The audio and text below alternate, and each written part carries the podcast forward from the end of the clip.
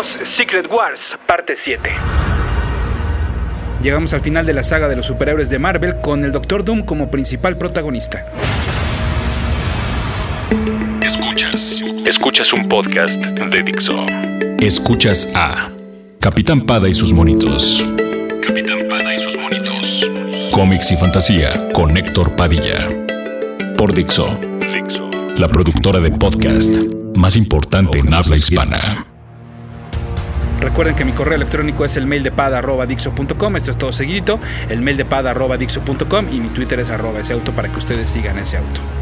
Cuando vi la cara del Doctor Doom completamente reconstruida, pensé, ah, pues mira, se parece a Reed Richards. Y es que no solo desde el número anterior, sino desde la portada del número 11, realizada por Mike Seck, así como los interiores, se nos advertía que conoceríamos el rostro del villano. Que para estas alturas era todo menos eso. Como les platicaba en el podcast anterior, Víctor aseguraba que la guerra había terminado y que estaba todo cool. Ahora solo quedaba obedecer sus órdenes, gracias a su nuevo omnipotente poder. Y bueno, pues eh, con esto buscaba el bien de todos, a su manera, claro. Los villanos no estaban de acuerdo en que su ex líder temporal se llevara también con los buenos, por lo que buscaron confrontarlo, pero lo único que lograron es que el todopoderoso Doom desbloqueara los miedos del Molecule Man y que éste se pusiera las pilas para aprovechar al máximo su poder. Tan es así que mientras planeaban qué hacer en el departamento de Volcana, en Denver, decidieron regresar a la Tierra con todo y ese pedazo de planeta que el Beyonder había traído a Battleworth. Los héroes también necesitaban un tiempo para relajarse y para planear qué es lo que seguía. Lo que seguía para Coloso era declararle su amor total a Sally, mientras una misteriosa fuerza se infiltraba en su cuartel para apoderarse de la mente de Hulk y posteriormente de la de la Mujer Araña. Era Doom quien se había encargado de regresar a la Capitana Marvel a la normalidad. Eh, ¿Se acuerdan que había quedado como hecha como una estatua de luz ahí, una onda medio raro? Bueno, y pues también les dejó un recadito, bueno, un recadote en la pared. Lo citaba para el día siguiente en la recién formada Torre de Doom. Ahí les dio otra muestra de su buena ondita, que ya había restituido el cuerpo de Claw y regresó a Kang a la vida y a la Tierra. Y además les ofreció lo que había puesto en la mesa el Beyonder desde un inicio, cumplir todos sus deseos. En lo que pensaban cómo reaccionar, el Capitán América se dio cuenta que Spider-Woman seguía como ida después del ataque de la noche anterior y que no había salido con el resto de los superhéroes al abandonar el nuevo cuartel de Doom. Al regresar a buscarla, tuvo una charla amena con Víctor donde le revelaba que, bueno, por ejemplo, quería ir al infierno, ahora que ya tenía este superpoder eh, todopoderoso, eh, quería ir al infierno a pelear contra el demonio Mephisto para recuperar el alma de su madre.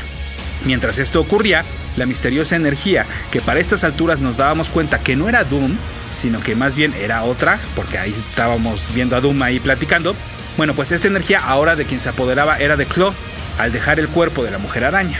Y entonces, ahora sí, de regreso a su hogar temporal, los superhéroes organizaron una mesa rectangular en la que decidieron por mayoría de votos tomar acción contra el Doctor Destino. El argumento preponderante era que el poder corrompe, y el poder absoluto corrompe absolutamente. Eso es bueno y que claro, obviamente no se podía confiar mucho en un tipo que durante la mayor parte de su vida adolescente y adulta, pues había transgiversado la realidad a su conveniencia. El último en votar fue Colossus, y tan pronto se había unido al resto de las opiniones que favorecían confrontar al villano, un rayo fulminante cayó sobre el lugar en el que estaban hospedados. Todos los superhéroes estaban muertos. El 25 de diciembre de 1984 salió el número 12 y último de las Marvel Super Heroes Secret Wars. Se trataba de un número del doble de tamaño que los 11 anteriores, con el guion de Jim Shooter, los lápices de Mike Seck y la fecha de portada de abril de 1985. En esta se mostraba al Doctor Doom nuevamente desenmascarado, alzando un brazo en señal de victoria sobre los cuerpos de los protagonistas del lado del bien de la saga. En las primeras páginas de los interiores se dibujaron los pocos restos posteriores a la explosión, como el que más impactaba el escudo trozado del Capitán América. Los villanos continuaban en su viaje por el espacio y ahí, en la bañera del departamento de Volcana, la encantadora usó un hechizo para convocar a una fuerza elemental, la cual tomó la forma de una mujer hecha de agua. Platicaron sobre el Beyonder, de cómo se trataba de un ente que llevaba millones de años en completa calma, en un lugar que, bueno, pues él era todo y todo lo ocupaba, ¿no? Ya una onda ahí como medio omnipotente. Hasta que entonces en un evento provocó que se abriera una ventana cósmica por la cual tuvo acceso a nuestro mundo. A través de este portal observó a los seres humanos, estudió sobre todos sus deseos y qué los motivaban y qué harían por ellos. Es así que decidió crear esta especie de competencia para analizarlos más de cerca. Además, bueno, de que también esta Mujercita de Agua eh, le hizo un resumen de todo lo que estaba pasando en esos momentos y de lo que había conseguido el Doctor Doom. Pues la elemental también entonces le reveló que el Beyonder no estaba completamente muerto y que se encontraba muy cerca de Victor Von. Clo, el amo del sonido, se había convertido desde hacía unos números en la persona más cercana al monarca de Latveria, por lo que se sentía en confianza de echarle un choro ante la inquietud de Doom de aprender a controlar mejor su poder pues él le decía, bueno, ¿qué tal que en sueños estos los estás este, haciendo manifiesto y entonces eh, podías eh, realmente causar caos alrededor del universo? Chloe le dijo, de hecho, que no se fuera tan lejos, es más, que qué tal que si de manera inconsciente estaba reviviendo a sus enemigos, es más, que de entrada, ¿por qué recurrió al típico truco del rayo de energía y no simplemente los había desintegrado a nivel atómico? Para demostrarle que estaba en lo cierto, Klo proyectó imágenes en tercera dimensión de algo que podría haber ocurrido. Por ejemplo, que Sagi había corrido al cuartel y que ahí se iba a encontrar a su nuevo amor, Coloso, quien había alcanzado a reaccionar y entonces activó su poder mutante de transformar su piel en metal. Entonces Sagi usaría todo su poder de curación a costa de su propia vida para detener la composición de los cuerpos y para revivir a los X-Men. Peter Rasputin a su vez entonces iba a tomar el cuerpo de Mr. Fantástico, cuya consistencia aguadita también le había permitido ser de los que menos habían sufrido daño, para entonces revivirlo usando esas maravillosas máquinas de regeneración celular que en ocasiones anteriores se habían empleado para recuperar a los heridos, como lo habíamos visto en otros episodios. Reed Richards entonces quizás lo que había hecho es que puso al resto de sus amigos y compañeros en estas máquinas y entonces estaban listos para seguir con sus planes. Si esto había ocurrido o estaba por ocurrir gracias al lavado de cerebro que Claw le estaba haciendo a Doom, pues quedó confirmado cuando el martillo de Thor atravesó el cuarto en el que se encontraban ambos personajes. De coraje y de impotencia, Doom comenzó a brillar de manera sorprendente, exponiendo su poder al máximo. Claw, pues bien abusado, le dijo que se la llevara tranqui, que mejor le compartiera un poquito de su poder y que él se encargaría de los héroes.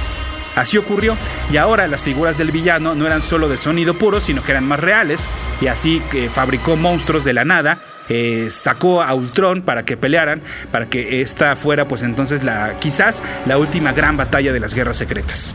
En esta, a pesar de que ya se estaba convirtiendo en humano de nuevo, por fin la mole pudo controlar su transformación en Ben Grimm y viceversa, mientras que el mencionado robot de Adamantio era derrotado por dentro gracias a la avispa. El Capitán América pudo entrar a la Torre de Doom y ahí enfrentó al villano. Por más que este quería eliminarlo, el supersoldado revivía una y otra vez, producto de la desestabilidad del poder de su enemigo. Todo esto pues le convenía a Claw, o mejor dicho, al ente que se había apoderado de su cuerpo. Así es, era el Eterno, quien estaba listo para reclamar el poder que le habían robado. Así lo hizo, regresando el Doctor Doom a su armadura y estado anteriores y desapareciendo junto con Claw, para no ver a los tres durante un buen tiempo. De regreso en la aldea, los héroes se tomaron un momento para enterrar a Sagi. Los X-Men adoptaron nuevos disfraces en el ahora famoso cuarto de las máquinas que los preparaban, ante la extrañeza de Spider-Man de que solo el suyo parecía obedecer órdenes. Lockheed, el dragón de Kitty Pride, a quien no veíamos desde hace rato, apareció y con un nuevo compañero, otro como dragoncillo ahí medio chistosón. Mientras el Capitán América reconstruía su escudo, buscando invocar, pues aunque fuera un poco, de la energía que había viajado de un lado para otro entre el Beyonder y el Doctor Doom. Energía que se materializaba en deseo y que a final de cuentas a eso habían viajado. Otro personaje que llegó de repente fue Kurt Connors, sí, el lagarto. Él había regresado al Battleworld gracias a una disputa entre la Encantadora y Volcana mientras viajaban en aquel pedazo de Denver. Ya más tranquilos, Reed Richards por fin pudo idear una manera de regresar a todos a su casa. Los formó en grupitos y los fue desapareciendo. Spider-Man, Kurt, Magneto y Hulk fueron los primeros. Los X-Men después. Los Avengers seguían, pero estaban esperando a She-Hulk, la cual apareció acompañada de la mole, pero con una noticia. Ben Grimm no regresaría con los Cuatro Fantásticos. De hecho, no regresaría con los héroes. Battleworld le permitía después de tantos años volver a ser humano y lo mejor es que también se podía hacer la mole y Ben Green cuando él quisiera. Quería quedarse entonces un rato a reencontrarse, a disfrutar esta oportunidad y a ser una mejor persona, por lo que le había pedido a Jennifer que ocupara su lugar. Le solicitó a Reed dejarle el aparato para cuando quisiera regresar y así se fueron los Vengadores y los nuevos Cuatro Fantásticos. La mole se quedó pensativo en una roca pensando que a lo mejor se iba a sentir un poco solo, pero que no había nada que temer. Las guerras secretas habían terminado. Esto es Capitán Pada y sus monitos. Dixo. En los juguetes de Secret Wars no necesariamente se aplicaba aquella legendaria frase de figuras de acción se venden por separado, y es que no solo se incluían en algunos de los vehículos, como mencioné en podcasts anteriores, sino que salió a la venta un 2-pack con el Capitán América y el Doctor Doom y un 3-pack con el mismo Capitán América, Daredevil y el Hombre Araña con el traje clásico. Curiosamente, años después, eso de venderte dos figuras de Secret Wars se repetiría.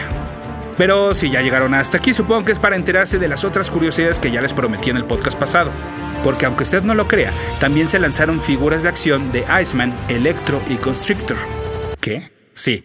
Bueno, yo lo que quiero suponer es que, por supuesto que había planes de incorporar estas figuras, quizás hasta como una serie 3, o a lo mejor dentro de la 2, que ya ven que se quedó corta con respecto a la primera, como ya lo había mencionado también anteriormente. Sin embargo, bueno, posiblemente en el camino se cancelaron los planes, pero la fabricación de estas tres figuras en otros países ya estaba realizada, y por ello decidieron sacarlas a la venta. En aquel entonces, la verdad es que esto no era tan extraño, tan solo recordemos las múltiples variantes que tuvo Lily Ledy con las figuras de Star Wars que se vendieron en México, en las que de hecho había varias que salían con eh, accesorios de otro color con respecto a sus originales en Estados Unidos. Es más, bueno, recuerdan que les había contado de cómo eh, fue mi primer acercamiento a la Secret Wars. Bueno, pues uno de estos acercamientos fue a través de la figura del Spider-Man negro que compré en Canadá y la otra fue en el número 9, pero en versión española, editada por Comics Forum, que mis papás me trajeron de un viaje. Bueno, pues en esa misma visita al viejo continente nos compraron a mi hermano y a mí otro Capitán América, pero con una diferencia notable. Mientras que la piel de la cara de la versión norteamericana era más bien tirada al rosa, la de la edición española era color beige, casi casi blanca. Es decir, sí, sí se fabricaban los juguetes en otros países y eso, bueno, hoy en día sí es muy raro ya que, bueno, todo se realiza en un mismo, en un mismo lugar, perdón, y de ahí se exportan, si acaso con diferentes empaques con un mejor control de calidad casi casi perfecto para que bueno ya no existan estas diferentes versiones cuidando la marca y el diseño con sus muy específicas propiedades. Pues entonces así, regresando a estas figuras raras, no solo, como ya dedujeron seguramente, pues se trataban de personajes que una vez más no habían formado parte de la Secret Wars, sino que al parecer, bueno, no nos perdimos de mucho. Iceman, que además en ese entonces ni siquiera formaba parte de los X-Men, era un muñeco completamente blanco que repetía los moldes de Daredevil y del Capitán América. No contenía ningún accesorio y para acabarla de amolar, pues en Francia, en la edición francesa, este personaje se conocía como Iceberg. Electro tampoco traía accesorios y era fiel a su versión impresa, excepto por esta icónica máscara que prescindía de los picos y mantenía solo tres pero muy cortitos como muy pegados a la cabeza, quizás eh, para que estos no se rompieran fácilmente si lo hubieran hecho como en el cómic. Ahora, quizás la mejor figura de esta serie 3 o serie 2 extendida sea Constrictor.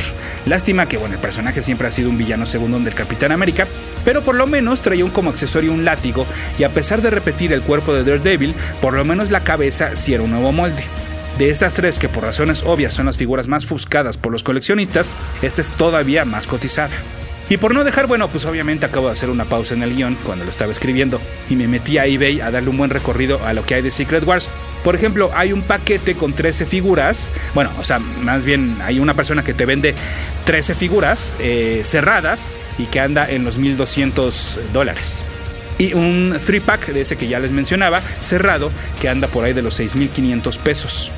Un constrictor nuevo, cerrado, edición francesa, está en 1500 pesos, ahí por si quieren eh, ver de qué estoy hablando. Así entonces, pues las Secret Wars de Marvel se habían convertido en todo un éxito para la editorial y hasta cierto punto para Mattel. Pero todavía hay mucho que contar sobre lo que vendría después. Dixo presentó Capitán Pada y sus monitos. El diseño de audio de esta producción estuvo a cargo de Fernando Benavides.